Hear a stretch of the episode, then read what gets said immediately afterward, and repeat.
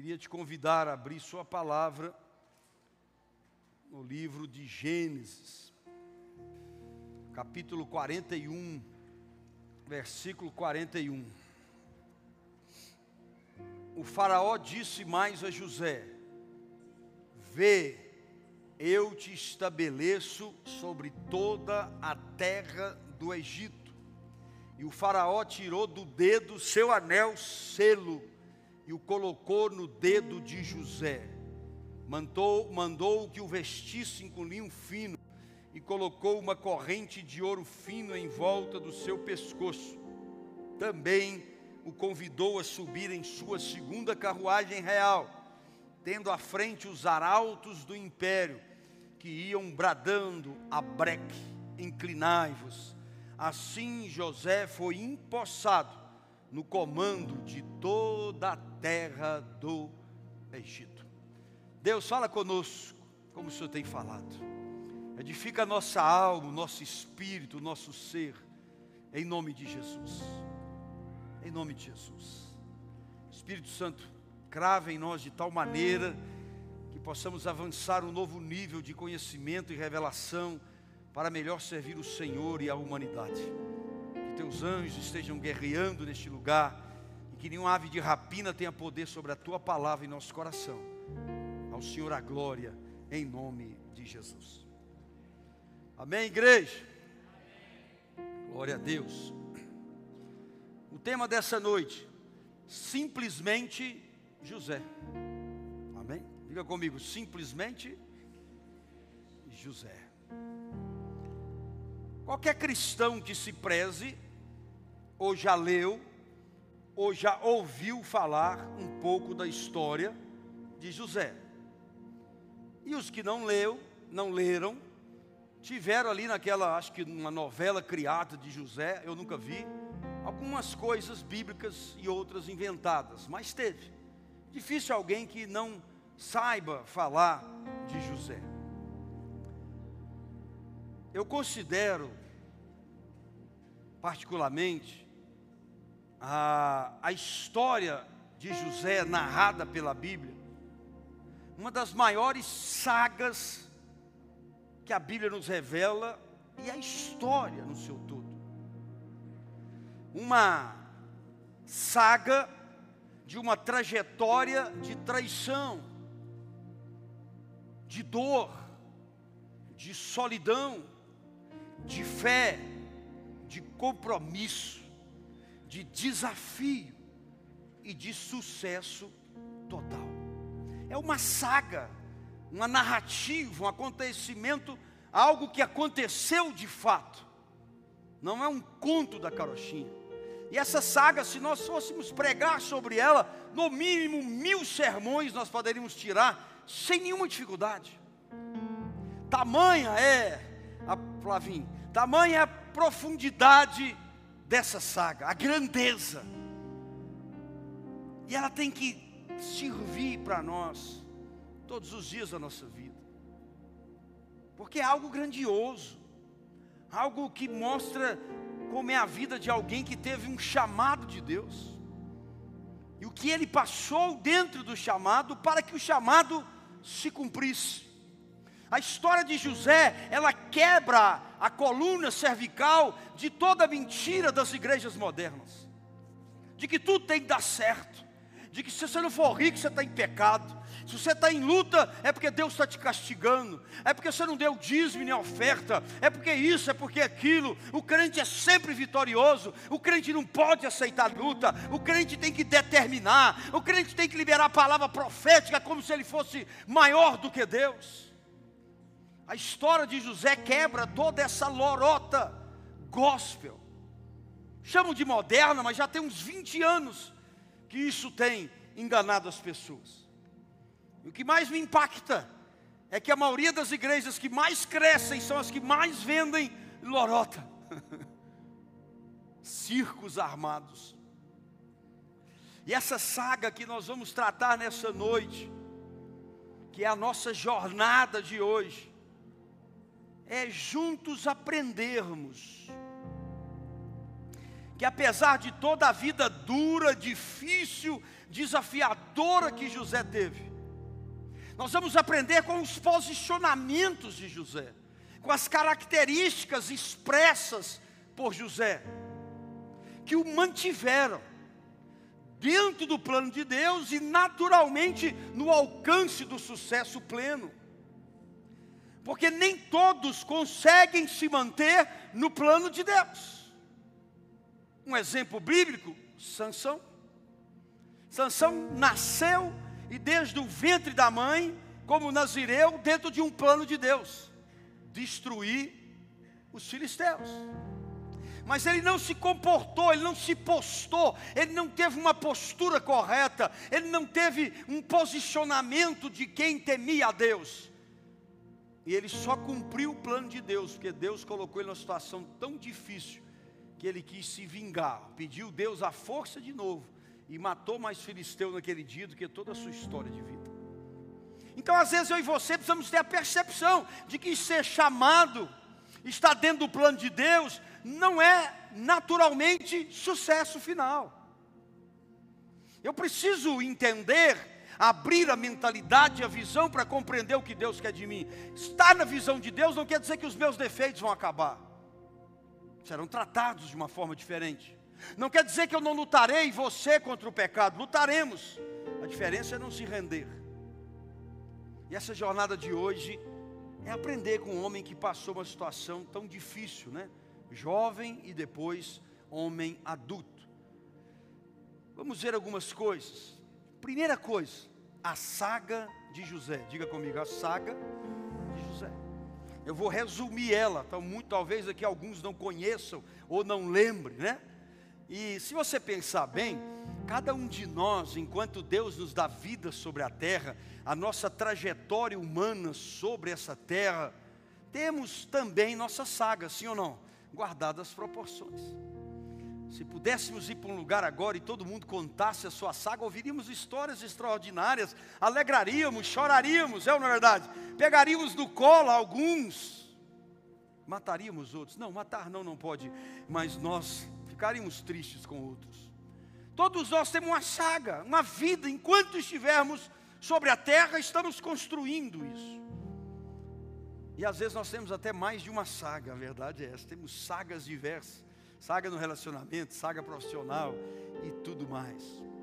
Então, dentro dessa saga, só para a gente lembrar, José saiu de dentro de sua casa, primeira coisa, para o fundo de uma cisterna. Ou seja, ele era filho de Jacó com Raquel. Jacó era um pai zelador. José tinha ali seus segundo historiadores, 13, 14 anos, uns falam em 15, era um menino bem criado, criado nos parâmetros de Deus, um pai protetor, tinha acabado de fazer uma roupa linda para ele, esqueci o nome da roupa agora, não sei se era isso, túnica, parabéns, vocês estão lendo a Bíblia, túnica, colorida, não era? Não igual a do Felipe ontem, mas colorida, bonita, uma túnica maravilhosa, José tinha boa comida, lugar de morar, de dormir, tinha riqueza, tinha família estruturada, tinha bens, tinha segurança, conforto, proteção, que todo mundo sonha. Mas ele era tão bem cuidado pelo pai que gerou ciúmes quando ele ganhou a túnica. Você sabe da história. Então, eles determinaram matar José. Matar José. E até matar José, jogaram aonde? Dentro de uma cisterna seca. Pá! Imagina a cabeça de uma criança, de um jovem, de 13, 14 anos. Se fosse os Nutella de hoje, suportaria não. Morria.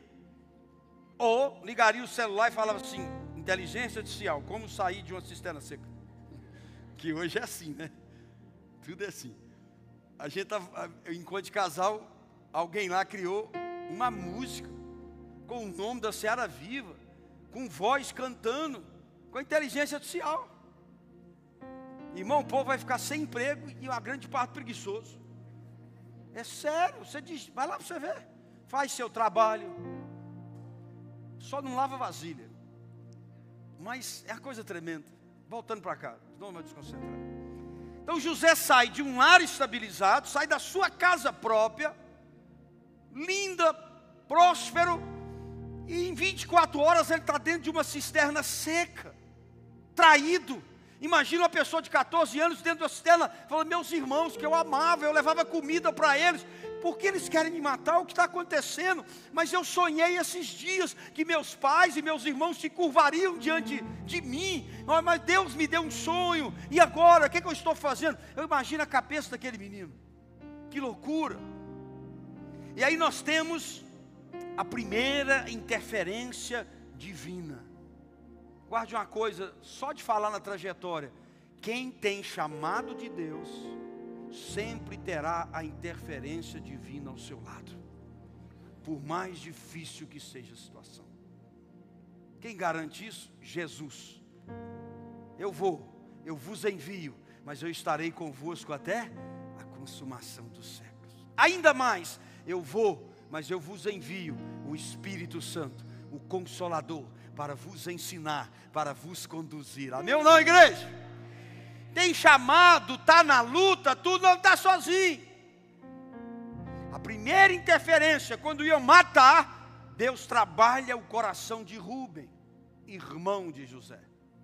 E Rubens tem um sentimento vindo de Deus para não matar convence os irmãos, em vez de ter o sangue nas nossas mãos, vende ele para os escravos. E Deus, as pessoas não entenderam que tudo está no controle de Deus. Tudo. Você acha mesmo que aquela caravana de comercializadores de escravo passou ali por acaso, do nada? Ah, vamos passar por aquele caminho. vamos passar naquela hora, naquele dia. Irmão, Deus tem o controle da nossa vida o tempo. A primeira interferência de Deus na, na, nessa jornada, nessa saga, foi essa. Então José não morreu, José foi vendido como escravo. Segunda etapa da saga dele, ele sai da cisterna, na condição de livre, para a condição de escravo, de serviço na casa de Potifar. Você acha que aquela turma levou José para vender lá no Egito para que Potifar fosse na feira de escravo no mesmo dia, na mesma hora, e que o coração de Potifar se inclinasse para um jovem, tão jovem, para ser seu escravo? Você acha que isso é coincidência? Na vida de quem tem fé e tem chamado, não existe coincidência, só Jesus incidência. Tudo é um planejamento, é um projeto. A gente é que pisa fora às vezes. A gente é que tenta sair, pegar os nossos caminhos. Pastor, por que você crê nisso? Porque a Bíblia diz que antes que nós nascêssemos, tudo estava escrito no livro da nossa vida. O que, é eu posso fazer? Quantas vezes na Bíblia Deus fala, antes que esse aí tivesse formado no ventre da sua mãe, eu já te chamava pelo nome. Eu já tinha te separado, é Bíblia, gente. Não é destino, é Deus. Se a gente não sair da linha, deixa ele conduzir, meu irmão. E aí Potifar compra José. E antes, um jovem que estava na sua casa, sendo servi servido pelos serviçais, agora ele serve na casa de estranhos. Mas como Deus? Só me deu um sonho. José nunca reclamou nem falou isso, eu estou só conjecturando, tá? Como que Deus dá um sonho de que os pais, os irmãos, uma autoridade vai se curvar diante dele, e além de traído, machucado, saudade do pai, da mãe, da túnica, a mãe já não existia mais, saudade do pai, da comidinha, da segurança, agora ele está numa terra estranha, língua diferente que ele não conhecia, pessoas com costume diferente. Deus não era o Deus deles, era outros deuses. 14 para 15 anos, que tamanho de desafio, que maturidade aquele menino tinha. Mas ainda que imaturo, ele tinha Deus com ele. Pensando bem, melhor escravo do que defunto. Sim ou não? Fala assim, melhor vivo na luta que defunto. Sim ou não? Bíblia diz em Provérbios que é melhor um cachorro vivo do que um leão morto. O mais forte que é o leão, depois de morto, não pode fazer nada. Enquanto eu vivo, há esperança. Ah, essa criatura nunca vai mudar. Vivo tem esperança. É ou não é? A minha vida nunca vai mudar, eu nunca vou prosperar, eu nunca vou chegar lá. Vivo tem esperança. Fala para o seu irmão, fica vivo. Quero te ver bem. Ali José foi o que? Assediado por uma vagabunda. Oh Deus me perdoe, foi isso que eu falei, não. Saiu. Ele foi assediado por uma mulher casada, adúltera, sem escrúpulo, sem moral. Mandando nudes no WhatsApp de José. Venha, José. Gostou do que vistes? José bloqueou. Fosse hoje era assim, né? José bloqueou. Imagina agora um jovem, já com 16 para 17 anos, segundo os historiadores, nunca viu uma mulher nua, porque não era naquele costume, não tinha outdoor, não tinha revista, não tinha internet, não tinha nada. No auge da testosterona dele. Pense, se coloca no lugar desse menino. Machucado, traído, escravo. Cadê o sonho? E a mulher toda perfumada, preparada, porque naquela época, se você pesquisar, a mulher dos, as esposas desse, do faraó, dos, dos generais dele, do povo importante, era tudo perfumada, tudo tinha banheira, tudo era bem tratada. E ela se coloca na, de frente àquele rapaz e assedia ele tudo que José estava passando, ele foge. E mesmo fugindo, aquela cretina acusou ele de assédio sexual. Foi na delegacia da mulher e abriu um B.O. Como era uma delegada, naturalmente ela acreditou na mulher. José, seguro pelos homens de Potifar, Potifar chega só que Potifar era um cara extraordinário de sabedoria. E o certo naquela época era matar. Quem adulterava, quem era matar. Mas Deus faz a segunda interferência divina, porque José estava dentro do seu propósito. E ele tinha acabado de vencer uma tentação, uma prova muito forte. Amém ou não? Que, que Deus faz? Toca o coração de Potifar. Potifar conhecia a mulher que tinha, não acreditou nela, mas ele também não podia envergonhar a si mesmo e a sua casa. Então, para ele não ser injusto, em vez de matar José, Deus o convence, penso eu, e ele manda José para onde? Para a prisão. Amém ou não? Diga melhor preso do que morto. Mas diga assim: melhor ainda, é nem preso e nem morto. Para que em Deus não entenda a gente errado, né? Na terceira interferência divina de Deus em quem está no seu projeto, estou só na saga. Deus move o coração do carcereiro, e o carcereiro acha, e José acha graça com o carcereiro. Igual Deus endureceu o coração de Faraó, abriu o coração de Faraó, Deus deu o coração. É a terceira interferência, irmão. Tem muitas vezes na nossa vida que nós não reconhecemos ou entendemos, mas chegamos onde chegamos porque houve interferência daquele que nos chamou. Temos que passar a reconhecer mais. Ah, apareceu um emprego do nada. Então Deus chama nada. Essa é a verdade. Aos médicos falou que eu não tinha vida e de repente eu estava curado, interferência. Ah, meu marido estava indo embora, minha mulher estava indo embora, de repente resolveu não ir, interferência. Minha empresa estava quebrando, de repente começou a vender, interferência. Vocês estão entendendo ou não? E dele colocou José numa posição melhor entre os presos. Aí houve a quarta interferência para cumprir o propósito de Deus. Quem que Deus manda para lá, meus irmãos? Deus, Deus ajusta lá uma confusão com o faraó, o copeiro e o padeiro. Não era você não, né Marcão? O copeiro e o padeiro. E os dois vai parar em qual, em qual cadeia? De José. José. Em qual ala? A de José. E o que é que eles têm? Sonho.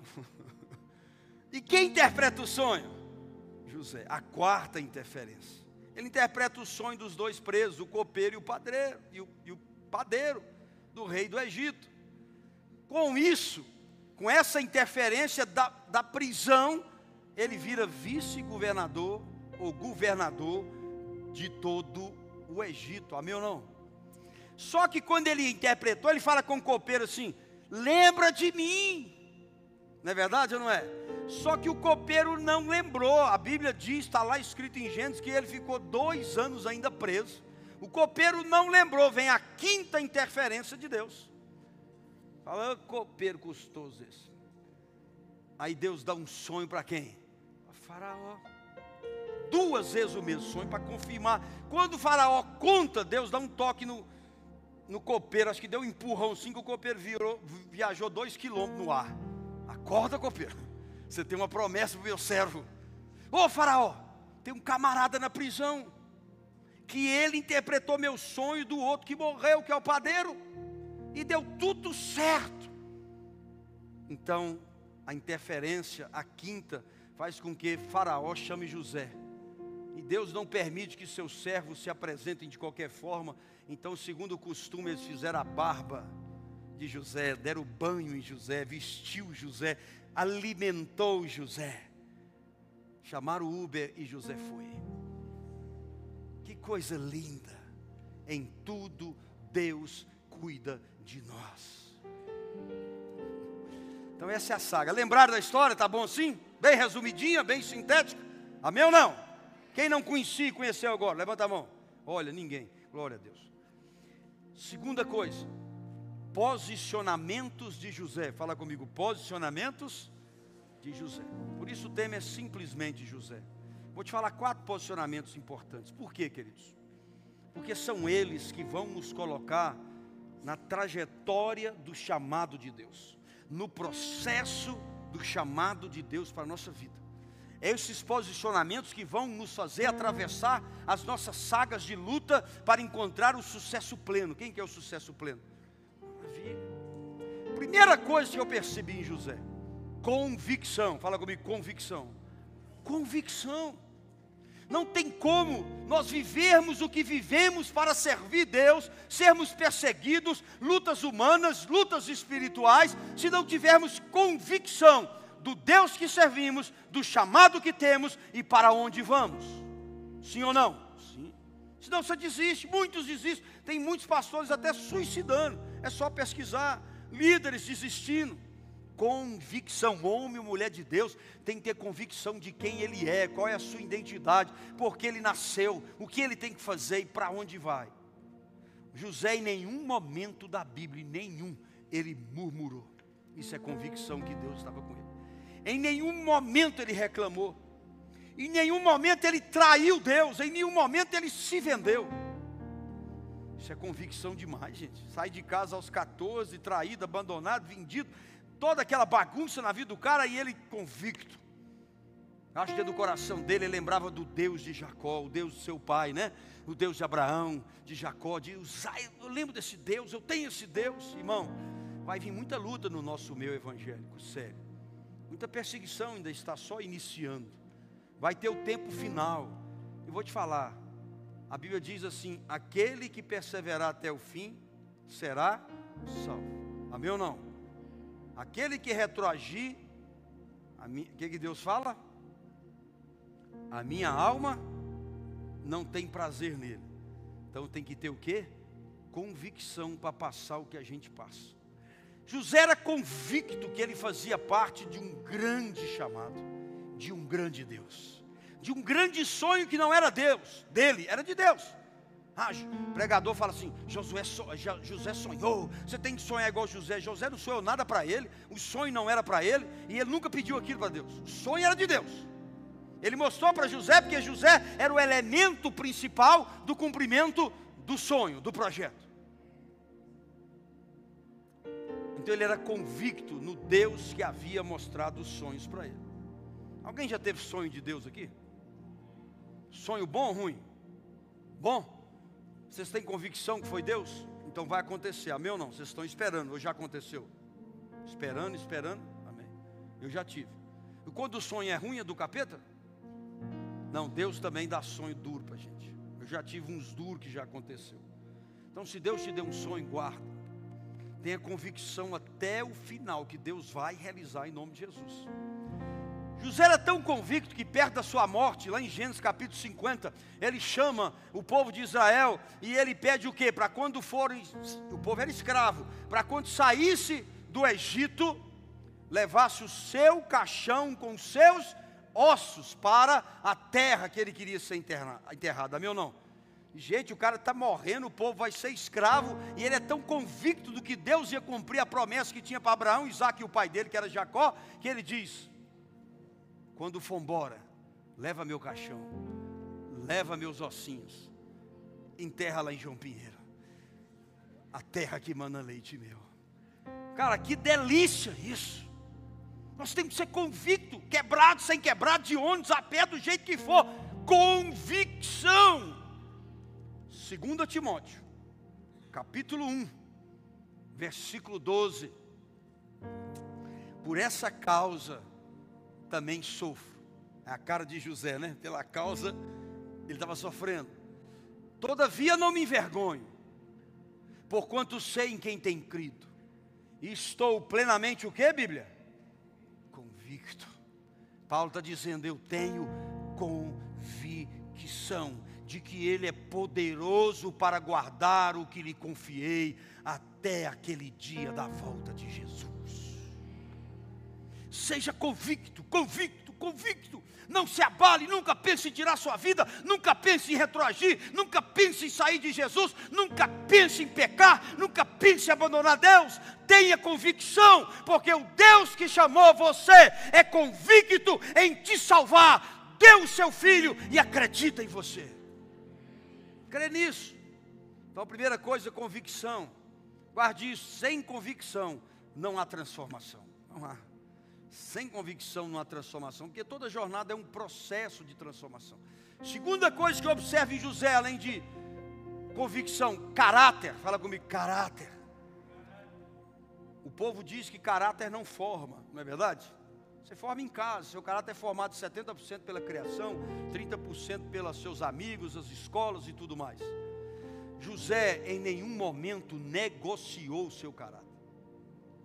Gente, vamos ser sinceros entre nós. Eu sei que você é santo demais, você quase não vê TikTok, internet, essas coisas. E você ainda fica calado ainda, Deus.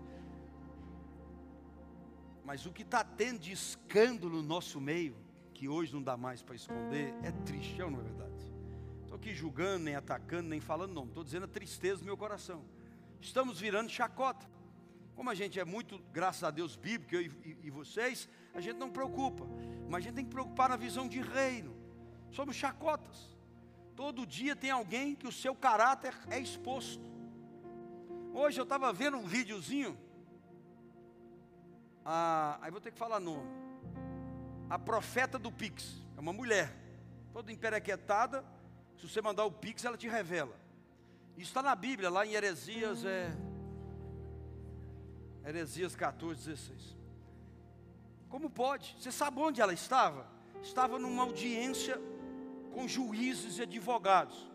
Quem estava do outro lado? Um camarada com a barba grande, que ele, ele se acha o vingador de Deus. Ele se acha que tem que pisar em todo pastor que cai, em todo pastor que erra, todo crente que erra. Ele se acha acima de todo mundo. É um cara cheio de tatuagem, uma barba grande, que no fim queria ser político e perdeu. Como pode? Se Deus não chamou nenhum de nós, Deus fala: vingança cabe. Caráter não pode ser medido, nós temos que mostrar para a sociedade que nós temos caráter cristão, é inegociável, senão não vai cumprir o projeto de Deus. Aí os dois debatendo, o mundo vendo, o evangelho envergonhado, a casa de Deus envergonhada e milhares de crentes que anseiam por vingadores. Se quer vingador, por que não vai ver os vingadores da Marvel? envergonhando o evangelho. Eu fiquei olhando na cara da juíza, assim, ó, Deus colocou no meu coração, e eu fiquei olhando, o que, que ela vai pensar? Que dia que essa mulher vai querer ter Jesus como Senhor da sua vida? Que dia que ela vai querer pisar numa igreja? Os advogados, que dia vão querer? Só nojeira, só bagunça. Nós, a Seara Viva, precisamos segurar o nosso caráter firme honrar o nome de Deus, honrar o nome que nós carregamos de cristãos, de pequenos cristos. Quantos cristãos já não negociaram o seu caráter por muito menos do que foi oferecido a José? José não se entregou para aquela mulher, José não roubou um grão de Faraó, não mentiu, perdoou seus irmãos, isso é caráter alimentou o seu povo, que era o projeto de Deus, na verdade. Deus tinha que lançar fome, que ele tinha prometido num outro momento, e ele tinha verdadeiramente que preservar Israel, não podia, Israel ia morrer de fome. Se você olhar tudo isso na vida de José, é para Israel não morrer de fome, ponto. Pode olhar, é só isso, só isso. Não devemos negociar diante das lutas e do desafio. Ah, pastor, mas se eu não aceitasse aquele suborno, ia faltar coisa lá em casa. Ah, pastor, como é que eu não ia cair com um homão daquele, ou uma mulherona daquela? Como é que eu não ia aceitar aquele suborno? Irmão, nós chegamos ao nível no Distrito Federal, uns anos atrás, de um pastor fazer a oração da propina. Vocês lembram disso? Sim ou não? Eu oro, espero que ele esteja arrependido, esteja bem, eu não estou caçando o cara, nada disso. Mas oração da propina. Senhor, nós estamos aqui repartindo o dinheiro da corrupção. Nós queremos te agradecer, Senhor, que coisa boa. O Senhor, abre mais porta para nós roubar. Eu não entendi a oração. Ah, pastor, se eu não só negar imposto, eu vou quebrar. Eu pago todos os meus impostos. Eu não quebrei. Sabe quando eu quebrei? Quando eu só negava imposto. Se a sua empresa não é capaz de pagar o imposto, fecha e muda, porque Jesus diz: dá a César o que é de César. Uma vez eu vi um bispo falando comigo assim: é, mas César é guloso. Mas Jesus não escreveu isso não, para você justificar o povo sonegar. Para não perder dízimo e oferta, autorizava os empresários a sonegar. Eu prefiro ficar sem o dízimo e oferta do que levar você para o inferno. Pegou essa aí ou não? Não negocie seu caráter, fecha a empresa, mas não negocie, abre outra. Vai trabalhar, vai fazer concurso público. Não minta para se safar, não minta para sua mulher, não minta para o seu marido, não minta para os seus filhos, não minta para você mesmo, não minta para arrumar um emprego. Crente que entrega uns currículos falsos, misericórdia. Eu falo, como é que você com 25 anos tem três a, a faculdade e oito pós-graduação? Você começou a beber, você é super dotado. Você fala inglês? Como é que crente põe? Inglês intermediário. Aí você vai testar o cara, I love you. Yes, not. Aí eu falo, isso é intermediário? É mentiroso, mentirosa. No último emprego que eu trabalhei de empregado, se você fala inglês, eu falo mal, mal português. Agora o mineirês eu sou bom. Não negocie seu caráter, por, pelo amor de Deus, vamos subir junto. Vamos subir junto. Provérbios 21, 3. Praticar o que é justo e certo é mais aceitável a Deus do que sacrifícios. Tem gente que fala que é melhor obedecer do que? Não tem esse versículo que é forte? Olha um complemento aqui. Ó. Praticar o que é justo e certo é mais aceitável ao Senhor do que sacrifício. Jó 27, 5 e 6. Outra saga difícil, né, gente? Mas chegou o sucesso pleno. Mas que saga complicada, igual José. Olha que Jó fala: Longe de mim eu vos dar razão até que eu morra, jamais me afastarei da minha integridade, caráter e integridade, amém ou não? Manterei a minha honestidade, nunca abandonarei, enquanto eu viver, a minha consciência não haverá de se arrepender do bem, amém ou não? Você tem coragem de fazer uma oração nessa noite? A Bíblia diz que é melhor não prometer do que prometer e não cumprir para Deus, mas você tem coragem? Põe a mão nesse coração, você tem outro não, só isso, põe a mão. Feche seus olhos, vou falar meu nome, você vai fazer o seu, mas tem que ser com fé. Eu, Manuel, declaro a Ti, Senhor, nesse mundo com tanta falta de caráter, que longe de mim eu dar ao mundo razão até que eu morra. Eu, Manuel, jamais me afastarei, Senhor, da minha integridade. Senhor Deus, eu lhe prometo, eu manterei a minha honestidade e nunca abandonarei enquanto eu viver. Eu, Manuel, prometo, Senhor, que a minha consciência não haverá de jamais se arrepender do bem. Você crê nisso? Diga amém. Terceira coisa que eu vejo, letra C, dentro do posicionamento de Jacó, de, de José.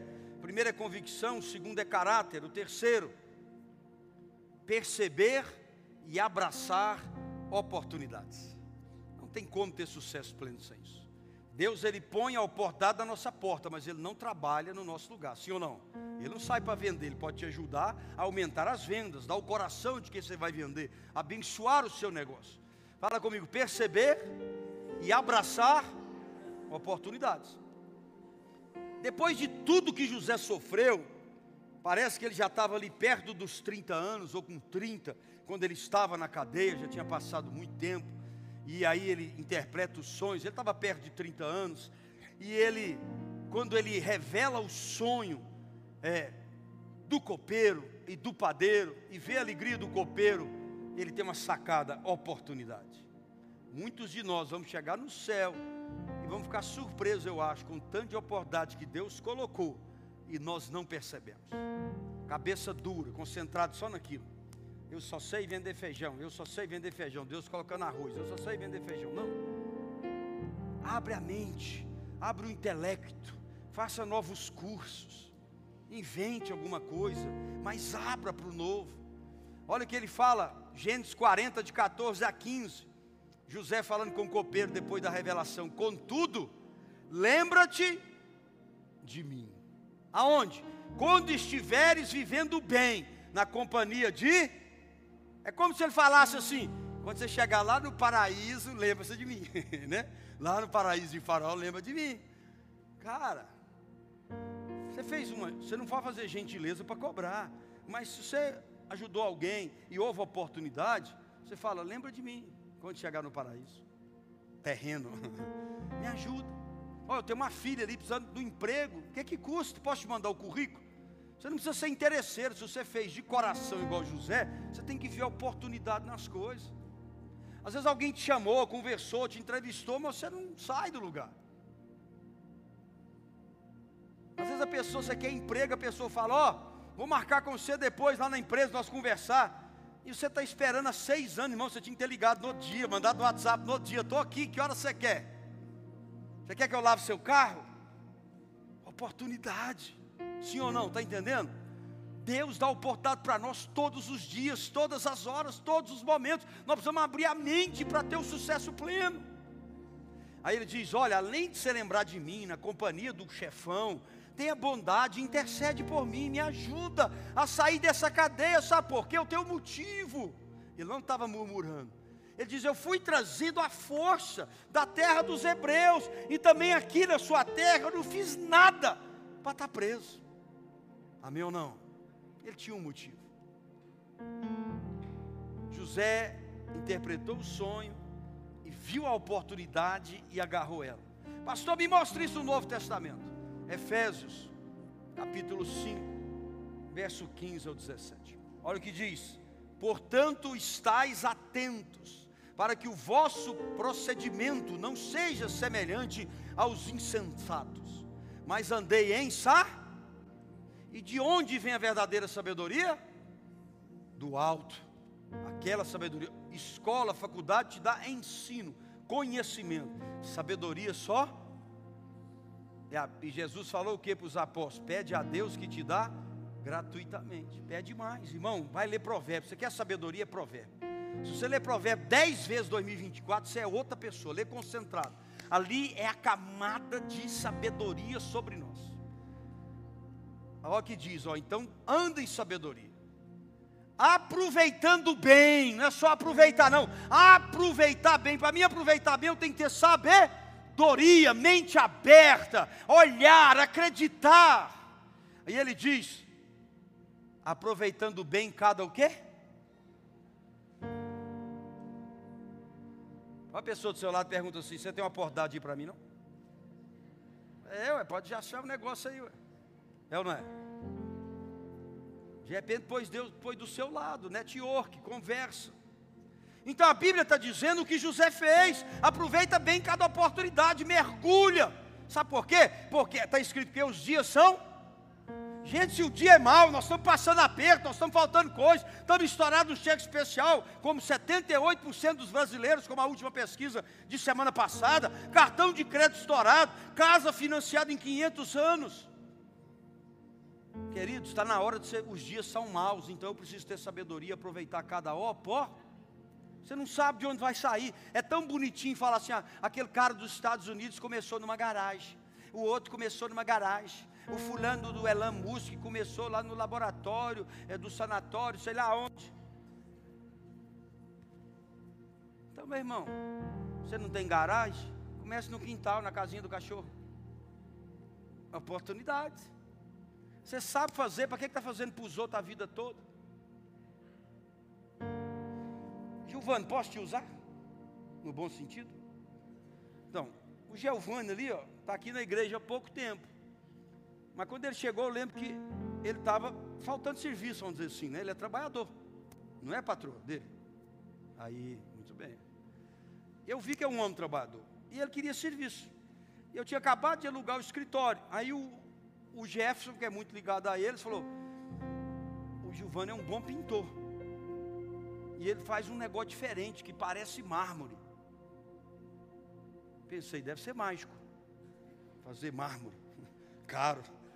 Eu lembro que eu chamei e ele foi, não sabia nem o que, que era, ainda estava na primeira salinha, lembra? Não tinha nem ampliado. Salinha pequena, ele chegou lá e trabalhou como se fosse uma mansão. Fez uma parede de mármore na outra, irmão. Ele usa, hoje está comum no mercado, na época eu não conhecia. Ele usava tinta e jogava assim, igual Picasso, e fazia assim, jogava assim, passava assim, passava um traço. Você vai lá no meu, quem já foi no meu escritório, é mármore. É ruim para você, irmão, que vem de pedra. Eu sinto muito. Mas fazer o quê? Modernize. E aí, ficou igual mármore. E eu achava engraçado que as pessoas chegavam na sala de aula e sentavam, ficavam olhando o mármore. Aí tem a logo da empresa lá, que foi até o grande Júnior ali que fez. E entrar na minha sala. Na minha sala você tem a mesa de reunião, minha mesa e mármorezão, assim, parece mármore. Quantas vezes eu já vi, o Jeff sabe disso, meu filho sabe disso. Os caras chegam na reunião para mim, eles sentam, eles acham que eu não estou olhando, né? Nós estamos tá na mesma mesa de reunião. Aí isso. E aí é drywall, eles tomam um susto. Uai, não é mármore, não? Eu falei, não, é drywall. Aí o Giovanni me disse um dia assim, pastor, Deus é tão bom que eu fui lá, fiz, coloquei uma foto no meu Instagram, ele tinha um seguidor e meio, que era um cara baixinho, e aí ele colocou. De lá para cá, faltou serviço. Você lembra de você me contar isso? Você permitiu, por isso estou contando. O que que ele viu? Oportunidade em dia mal, que estava faltando grana, serviço. Ele foi lá, teve a coragem de cobrar de mim, aleluia. Brincadeira, Giovana, eu sempre pago, isso é brincadeira. Eu não gosto de explorar, eu não sou pastor que explora. Graças a Deus, eu pago. Deus é testemunho, não aceito nada. Se eu tiver condição, nada de graça. E o irmão? Tem uma raia de pastor que explora, irmão. É... Oh Deus, fecha minha boca. Então, o dia era mal. O Deus me trouxe agora. O Giovanni foi lá, fez bem feito, trabalhou um negócio pequeno. E de repente ele postou no Instagram dele e não falta mais serviço, amém ou não? Gente, isso deve ter uns oito meses. Esse homem pesca todo final de semana. Do tanque ele já ganhou. Estou mentindo? Irmão, os peixes que ele chega lá é congelado com carimbo, não, né? Você está entendendo o que eu ia dizer, irmão? De coração. Abre o olho, meu irmão. Abre o olho. Às vezes o cara vai pedir você para consertar um cano, uma parte elétrica, sabe fazer um negócio, você não sabe o que tem. Aquela pessoa sente seu caráter, sente firmeza em você. É ou não é? Vai te ajudar. Eu já vi testemunho de pessoa que parou para dar socorro na, na, estrada, aqui ó, perto do Paranoá. Não lembro o nome mais da pessoa, foi da igreja, que ele deu esse testemunho uma vez é, para nós lá no gabinete. E aquele cara era um empresário bem sucedido, e ele parou na chuva, ajudou sem nada. O cara pediu o telefone para ele, depois o cara ligou para ele um mês depois, e ele virou gerente da empresa do cara oportunidade, está ligada. Não é a oportunidade onde você vê. Ah, eu tenho uma reunião com política, é oportunidade. Eu tenho, não, deixa Deus te mostrar. Eu quero que 2024 seja o ano das suas oportunidades. Mas você tem que estar ligado e abraçar as suas oportunidades, amém ou não? Em nome de Jesus. E ele fala, portanto, não sejais faltos, versículo 17, de juízo, mas buscai compreender qual é a vontade. Aleluia! Qual é a vontade de Deus? Eu tenho pensamentos maior do que o de vocês. Eu tenho pensamentos de bem, de coisas boas, grandes. Eu tenho pensamento de fazer muito mais do que você pensa, pede, sonha ou imagina. Recebe aí. Me ajuda aí. JB Carvalho. Amém ou não? Última coisa propósito, propositivo. Fala ser propositivo. José era propositivo. Em tempos difíceis como nós estamos vivendo, alcançar o sucesso, tem muita gente alcançando, mas tem muita gente não alcançando. Quer dizer, a cabeça de José estava. A pessoa sai da cadeia, se o cara não é propositivo, que as pessoas falam, o que, que você quer? Você fala, não, eu posso ser copeiro aqui, auxiliar do copeiro, deixa eu limpar sua charreta, tá bom demais. Cara, você tem que apresentar a cartela do semeando coisas grandes para um Deus grande. Você tem que pensar grande, você tem que abrir a mente. Deus fala: pede-me, te darei as nações, é Ele que fala, não sou eu. Eu tenho o direito, pelo menos, de sonhar, não é pecado, de pedir, não é pecado. José podia aceitar qualquer coisa pequena, sim ou não? Mas ele é propositivo. Diz aí o 41, 33 a 43, vou ler 10 versículos. E concluiu José, 41, 33. Agora, portanto, agora, portanto, o que, que ele falou para Faraó. Depois que ele revelou o sonho, que Faraó entendeu, gostou, que o Faraó escolha um homem inteligente é. Como é que você acha que ele estava ele jogando o que para Faraó? Hã? Ele mesmo, sim ou não? Ele tinha nenhum sacerdote, nenhum bruxo, ninguém tinha revelado o sonho. Ele tinha, Faraó estava com o queixo caído, babando na lateral. Ele percebeu e falou: Ei, Faraó, escolha alguém sábio e inteligente. Ei, Faraó, vamos tirar uma foto aqui. Olha o sábio, olha o inteligente. Uma vez eu estava quebrado, zoado, devendo 5 milhões e meio. 2017. Alguém falou: tem um cara querendo que você trabalhe para ele. Eu falei: excelente. Fui lá para o escritório do cara, uma casona no Lago Sul, grande. Eu lembro que eu passei lá no. no como é que chama ali? Perto do Conic, Conjunto Nacional. Que a minha mochila estava velha demais, eu não podia chegar daquele jeito. O sapato já não estava bom, a camisa estava mais ou menos eu comprar a mochila. Aí eu olhei meu cartão de crédito dos cinco que eu tinha, o último tinha R$ 1.100. Eu tenho que chegar mostrando o serviço, né? Passei, achei uma mochila bonita, bacana, de marca, 1.050. Ainda dá para lanchar. Parcelei ela 208 vezes, 12 vezes.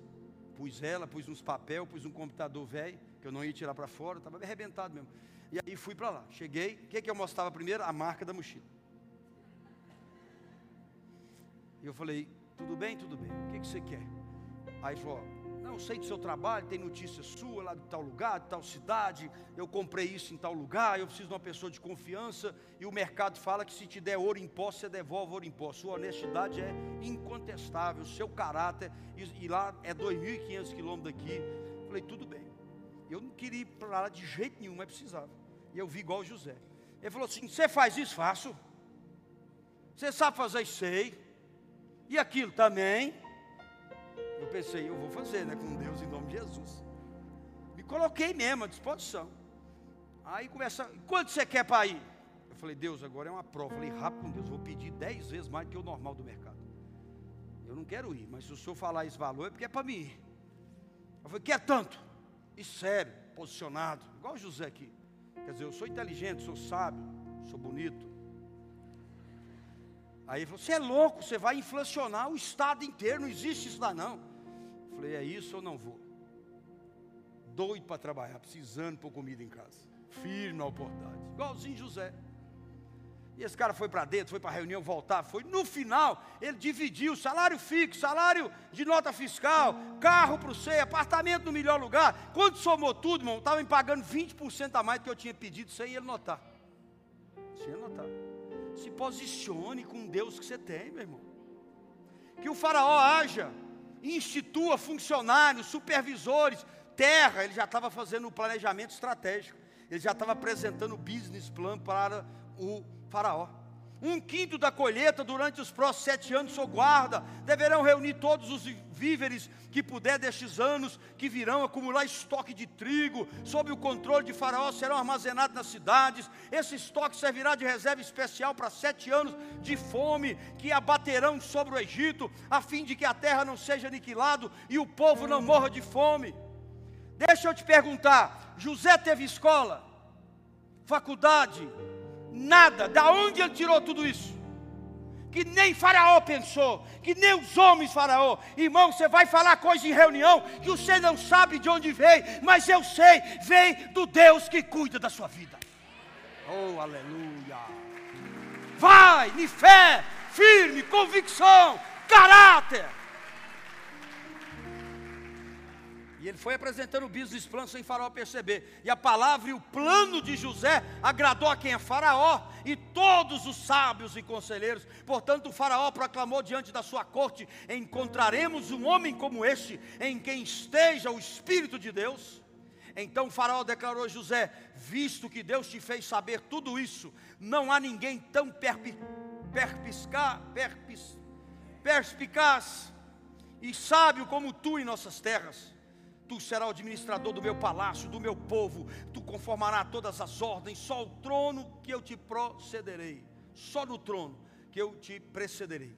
O faraó disse mais a José: Vê a terra do Egito. E o faraó tirou do dedo, aí é o texto que eu li, né? Tirou do dedo o seu anel, selo, aquele que sela as ordens. Quer dizer, ele tinha o direito à ordem e tinha que cumprir. Ele tinha um selo de faraó no primeiro encontro com o Faraó, face a face, ele sai de lá com um selo que dava toda a ordem sobre o terreno de Faraó.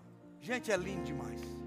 É a cor mais linda do mundo. Se você parar para pensar da, daquele fundo de cisterna, por causa do sonho, do projeto de Deus e dos posicionamentos dele, ele termina vendo o homem mais poderoso da terra naquele momento, tirando o anel de poder e dando para ele. Deus tem coisas grandes para nós. Diz para ele: mandou que o vestisse com lino fino, colocou uma corrente de ouro em volta do seu pescoço, aleluia. Também o convidou a subir em sua segunda carruagem real, tendo à frente os arautos do império império, que iriam bradando a breca, inclinai-vos. Assim José foi empossado no comando de toda a terra do Egito. Seja uma pessoa propositiva, proponha a Deus em oração, proponha ao seu sócio, proponha ao seu negócio, proponha a si mesmo estudar mais, crescer mais, aprender mais, proponha arriscar mais no seu negócio, proponha, seja um crente propositivo, levanta, anda, propõe, conquiste. Encerrando, posicionamentos de José é o que nós temos que ter. Apesar desse mundo assolado, violência, frágil, salários baixos, coisas caras, violência, hospitais ruins, sociedades desanimadas, suicídios. Ainda assim, todo esse cenário, há milhares de pessoas saudáveis e prosperando, gente. Para de olhar o lado da desgraça e olha o lado da bênção. Para de olhar o lado ruim do mundo e olha o lado bom. Amém ou não? Abra sua mente, vira essa chave. Para de ficar falando mal dos outros. Para de se enterrar em problema dos outros. Para de reclamar de governo. Para de mandar coisinha que só traz desgraça, tristeza, angústia. Manda coisa boa, frase de ânimo. Para de ser doente. Quem tem que tirar o cara de lá no governo é Deus, não é nós não. Amém ou não? E vamos ser sinceros: entra governo, sai governo, direita, esquerda, do meio, indeciso Brasil só afunda mais. É a verdade. Então para de olhar, para de olhar para o cenário e crie os seus cenários em Deus, igual José fez. Convicção, caráter, percepção de oportunidades e ser um ser humano propositivo em oração, em execução e em vida.